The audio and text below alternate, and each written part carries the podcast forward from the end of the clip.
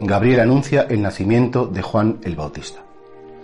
Hoy escucharemos en la Eucaristía, en la Santa Misa, el Evangelio en el que se recuerda y se explica cómo fue el nacimiento del precursor, llamamos el precursor a Juan el Bautista. Sabemos que unos parientes de Isabel, de Santa María, su prima Santa Isabel y su marido Zacarías eran mayores. Él era sacerdote y estando en el templo, escucha el anuncio de San Gabriel en el que dice, bueno, pues que Dios les ha elegido a él y a su mujer para ser los padres ni más ni menos que aquel que tenía que decir a Israel que ya ha llegado el Mesías. ¿Cuál es el problema? Que no se lo cree. Que este hombre, aun siendo sacerdote, oficiaba en, el templo y, bueno, un hombre de una conducta intachable, su mujer también, pero no tenía la suficiente fe. No tenía suficiente fe y por tanto él no creía, sí, sabía que Dios existía, que lo había hecho todo, pero no creía que Dios fuera tan poderoso como para incluso superar las leyes de la naturaleza o estar por encima de ellas. Y por eso, claro, la consecuencia de su, no, creer fue que se quedó completamente mudo. De hecho, ya lo veremos, hasta el nacimiento del precursor, Zacarías no vuelve a hablar.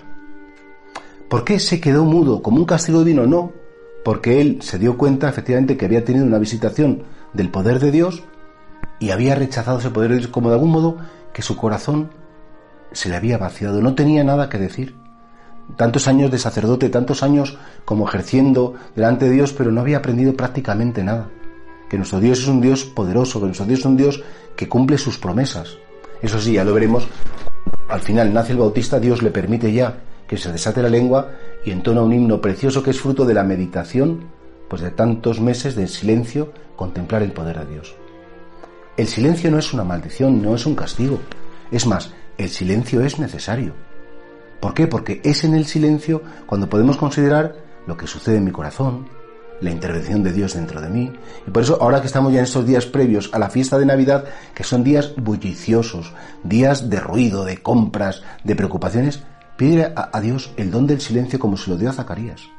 Pide a Dios que tu fe, que todavía es demasiado débil, que todavía es como demasiado poca cosa, que sea capaz, bueno, pues, pues de poder contemplar el poder de Dios en tu propia historia y en la historia de los demás. Solo en el silencio pasan las cosas más grandes, solo en el silencio pasan las cosas más bonitas. Y por eso vivimos en un mundo necesitado de silencio.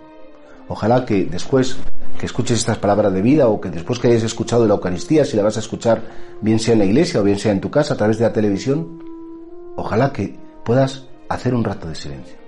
Vivir un rato de silencio y en ese silencio oír la voz de Dios.